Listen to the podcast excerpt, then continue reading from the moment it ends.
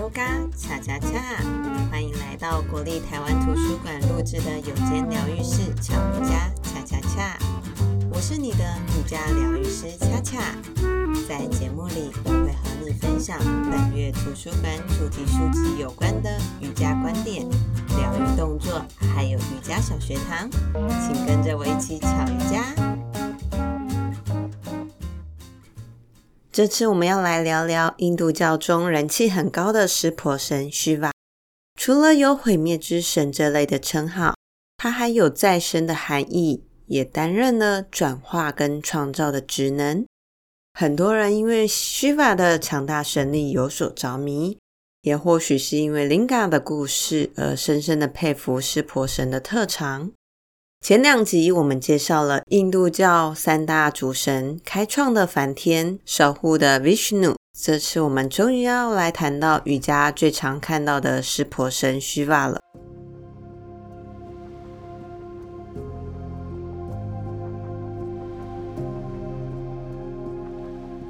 他虽然有着破坏世界的可怕面相，但湿婆的意思是仁慈。象征着昌盛吉祥，同时也象征了毁灭，看似有双重的个性。须发他是个苦行僧，他的形象一般为三眼四手，手分别持了三股叉、神罗、水罐、鼓等等。他留着一头纷乱的长发，身上披着兽皮衣，浑身涂满了灰烬。脖子上又围了一条眼镜蛇，头上有一个弯形新月作为装饰，额头上有着半闭的三只眼，又称智慧眼。它的外形霸气，带着一头大白牛，跟那些俊俏的诸神相比，湿婆神的打扮显得格格不入，所以他的岳父非常不接受他的模样。那因此也很多的爱恨情仇的故事，我们之后再一一来介绍。湿婆它有很多的形象，我们来介绍最常见的四种形象。第一个形象是三面相，有三张脸的湿婆，这三张脸分别代表着是开创者、保护者跟毁灭者的形象。第二个形象，它是半女相。湿婆在混沌时期，她是半男半女的模样，是湿婆神他跟自己的妻子雪山女神 Parvati 结合，雌雄同体的形象。他从正中间一分为二，右半身是湿婆神，左半身是雪山女神 Parvati，代表着是阴跟阳，他们完美的结合。左边女相就是 Shakti。她就是多变的形象，也反映出她的丈夫比较复杂的性格。于是湿婆她有善良与凶恶两种面相，所以 Shakti 也有阴柔跟残暴的个性。当她显现是温柔之形时，她是万物之母，也是湿婆神的妻子。换句话说，她也可以是个女战士，也可以是女恶魔的化身。在印度教认为，没有 Shakti 就没有 Shiva，没有 Shiva 就也没有 Shakti，他们两者本为一体。也换句话说，就是成功的男人背后总会有一个伟大的女性。那湿婆她是一个多才多艺之神。第三种面相，她是舞王相 Taraja，是印度舞的始祖，也是瑜伽的发明人，因此又被称为舞神。湿婆她会跳一百零八种舞蹈，舞风可柔可刚，不论是欢乐时或者是难过时，湿婆她都很喜欢跳舞。那湿婆的舞姿代表着宇宙的节奏跟生死轮回。她除了跳一般的舞蹈之外，她还有一个大绝招，就是人称毁灭之舞。在这种形态时，湿婆神他都有四只手臂，两只手臂以舞蹈的姿势举起，另外两只手分别拿着代表创造之神的鼓，另外一只手拿着代表毁灭的火焰能量。当湿婆跳起了毁灭之舞时，他抬起脚，代表着是解放和正义，战胜邪恶；而他另一只脚踩着是象征无明、无知和黑暗的侏儒矮人上。只要跳完了这段舞，宇宙就会毁灭，梵天跟毗湿奴都没有办法阻止。这是为了维持世界的平衡。湿婆神他不只是男神，他根本就是名副其实的亚洲舞王。第四个形象就是佛教当中清净观音菩萨的原型。当来自印度教的湿婆在一次天神与巴利国王所带领的魔族交战时，魔族为了获得巨大的胜利，天神们一时丧失了所有的能力跟力量。于是众神就去请求毗湿奴想想办法。Vishnu 就提议跟魔族巧妙的协商，希望与魔族一起搅动海洋，以获取恢复众神能力的神酒。他们就是以须弥山作为搅拌棒，这样来来回回的，跟我们上集有提到的 Vishnu 赶紧变成是一只海龟，支撑着须弥山。来解救大家一样，在经过天神和魔族用力的搅拌之后，海里突然涌出剧毒物，天神跟魔族十分的恐惧。这个毒物它可以杀害所有一切创造物。这时候，毗湿奴跟众神说：“这时只有湿婆神能解救这场灾难。”于是众神恳请湿婆神来解救大家。听到众神恳求后，湿婆神把所有的毒物吞入了，并放在喉咙处。他并没有吞下，没有吞下的原因是怕他也会害了自己，所以湿婆神的喉咙也被毒物烧成了青色。从此，湿婆神的喉咙一直都是青色。这也跟佛教当中的清净观音的化身是一样的。湿婆神，他是长期在喜马拉雅山上修行的苦行僧，通过了最严厉的苦行和最彻底的审思，来修炼深奥的智慧和神力。当然，湿婆神在众神当中，自然有着最强大的战斗力。湿婆神额头上的第三只眼，拥有毁灭一切的神力。这只眼通常是半闭着。一旦睁开时，就会喷出毁灭之火，摧毁所看到的一切。这个世界就会归于洪荒的状态，就连所有的神都没有办法幸免。虽然湿婆神主宰着毁灭，然而湿婆神还有自我牺牲的精神。在一个故事中，湿婆神愿意将自己的头发分为七束。用头挡住了恒河的红海，解救众生，凸显湿婆神他有仁爱之心，因此他在印度教的信徒当中深受爱戴。在印度这个种姓阶级制度的国家，对于性是充满着矛盾，一方面强调着禁欲，一方面又主张着重欲。那湿婆神是个苦行僧。但他的爱情故事也犹如八点档一样的精彩，那我们之后再一一来介绍。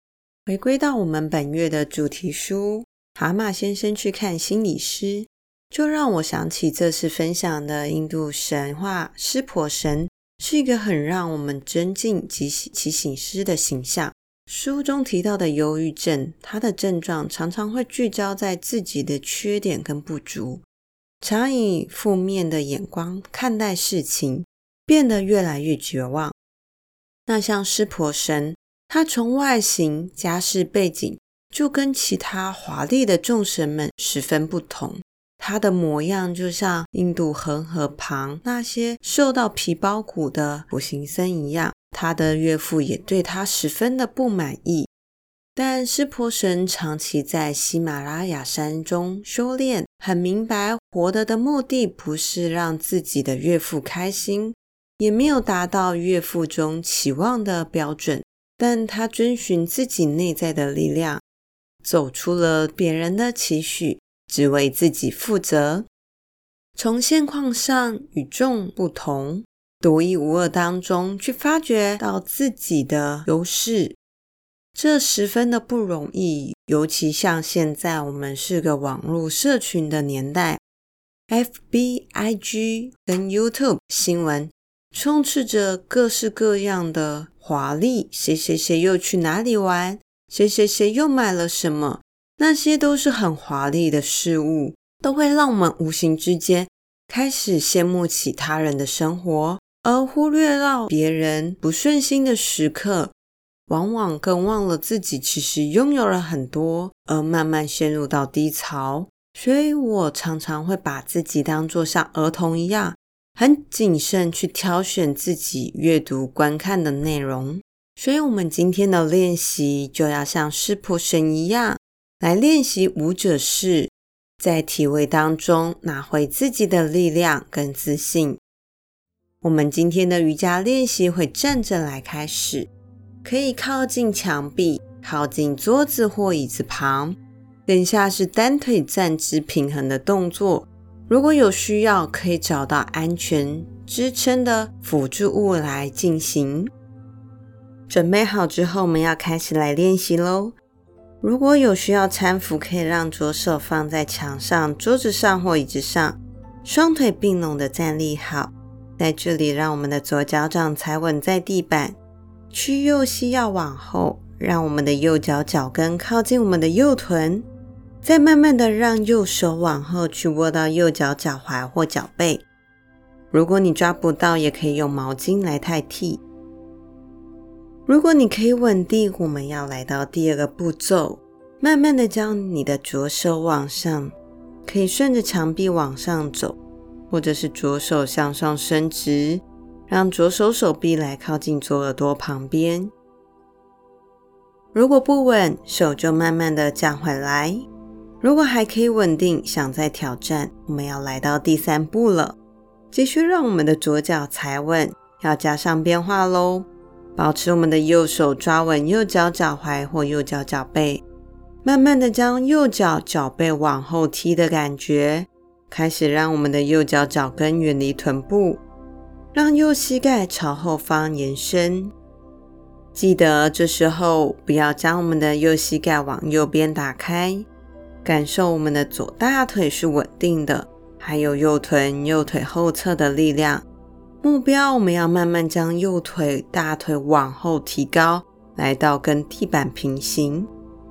在这里深呼吸，虽然是稳定加上平衡的动作不是很容易，但我们的脸部表情要是要管理好，就要像一位翩翩起舞的舞者一样，是非常从容、非常优雅的做到这个动作。好，慢慢的吐气时，让手放松，脚放松。我们要换边。好，一样有要搀扶的话，右手放在墙上、椅子上或桌子上，一样将双腿先并拢，先站稳。在这里，让右脚掌踩稳地板。这次屈左膝盖往后，让我们的左脚脚跟往后靠近左臀。慢慢的让左手往后握住左脚脚踝或脚背，一样抓不到可以用毛巾来帮忙。如果你可以稳定，要来到第二个动作了。慢慢把右手往天空向上移，或者是顺着墙往上走，让右手手臂向上来靠近右耳朵旁边。如果不稳，就慢慢的将右手降回来。如果可以稳定，想再挑战，我们要来到第三个步骤了。持续让我们的右脚踩稳在地板，加上变化喽。保持左手往后抓稳左脚，慢慢的将我们的左脚背往后踢，将左脚脚跟开始远离臀部。这时候，我们的左脚会像一个 D 字形一样，让左脚脚踝、膝盖。持续的往正后方延伸，记得不要将左脚往外打开，感受我们的右大腿、右臀是很稳定的才好，还有保持左臀、左大腿的力量。目标一样，将左大腿往后向上踢高，让左大腿感觉跟地板平行。一样在这里呼吸，表情一样管理好，去感受像一个优雅的舞者，非常翩翩起舞，很从容的模样。好，慢慢的在这里吐气放松，手放松，脚放松。我们今天的练习进行到这里。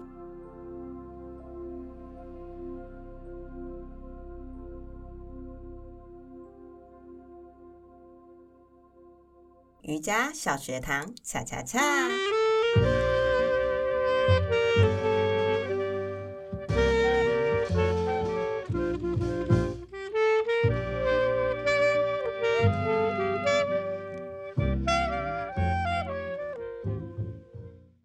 老师，关于上集的动作啊，有一位读者他来电询问说，他在侧躺的时候啊。比斯奴式这个动作的时候，他整个人就会一直晃诶。那另外，他的左手往膝盖内侧，但是脚伸直就抓不到脚踝，这怎么办呢？好，上集 Vishnu 的动作，它其实就是很考验核心跟平衡，跟整个身体的协调。整个人会一直晃，很正常。那就像上集有提到，他如果整个人一直晃。他可以选择回到步骤二啊，或步骤一，就不要让自己一下子就做这么多，就先求稳，稳定了好了之后，先建立好他的核心臀腿的力量，之后再慢慢的去做到加深跟延展的动作。所以他的第二个问题，当他手从膝盖内侧抓脚，但脚伸直的时候就抓不到脚踝。这时候，他可以选择手就慢慢往下抓一点，抓到小腿，或者是大腿或膝盖的位置，让他的腿伸直；也或者是他抓脚，那就先不要伸直，等到他的身体慢慢的稳定变柔软之后，就可以慢慢的伸直。可以有这两种方式来练习。哎，老师，我刚听完湿婆的故事啊，我觉得他的个性有点像双子座，哎，个性多变啊，然后。多才多艺，可以这样讲吗？对，像我们到现在介绍到第三个印度的神，那像每个神啊，他们其实都有很多的形象，也有很多的不同的面相。那湿婆神，他其实就有一点点像我们双子座一样，有阴跟阳，有男跟女。那其实我会觉得是一个很好的形象。就代表我们身体体内啊，不只有雌性激素，我们也有雄性激素，所以我们女生或男生都可刚可柔，不是只有男生才能干嘛，或者是女生才能干嘛。我觉得它是一个很好的呈现，让我们去学习，就是当我们在做事的时候，就像太极一样，它有阴跟阳，它是一个可以融合的状态。那我们内心当中也有很多的时候，会是有一些像矛盾啊，或者是像呃两股力量的时候，那我们就要向湿婆神学习，怎么样可以让它整合，同时拿出这两股不同的力量一起运用。所以其实这三大神啊，都有很多值得我们学习的地方。很感谢读者都会来电或者是来信留言，所以当你有任何练习上，或者是跟我们故事啊，或跟瑜伽相关有任何的疑惑，你都可以来电或者是来信，或者是在我们 FB 上留言，那我们都会想办法来回答你。好，非常谢谢老师详细的讲解。我们这几集啊，认识了印度教的三大主神。梵天、毗湿奴跟湿婆，大家有没有很期待下次能够听到什么有趣的神话故事呢？如果有的话，也可以写信或者是在我们 FB 留言告诉我们哦。今天的巧瑜伽恰恰恰就到这喽，我们下次再见。Namaste，耶耶耶耶！感谢你在百忙当中还愿意花时间来收听并陪伴自己练习。别忘了帮我们评分，并分享给身边的朋友，让大家可以在生活当中寻求一些内心平静的时刻。也欢迎你将你的心得分享给我们。我们下次见，Namaste。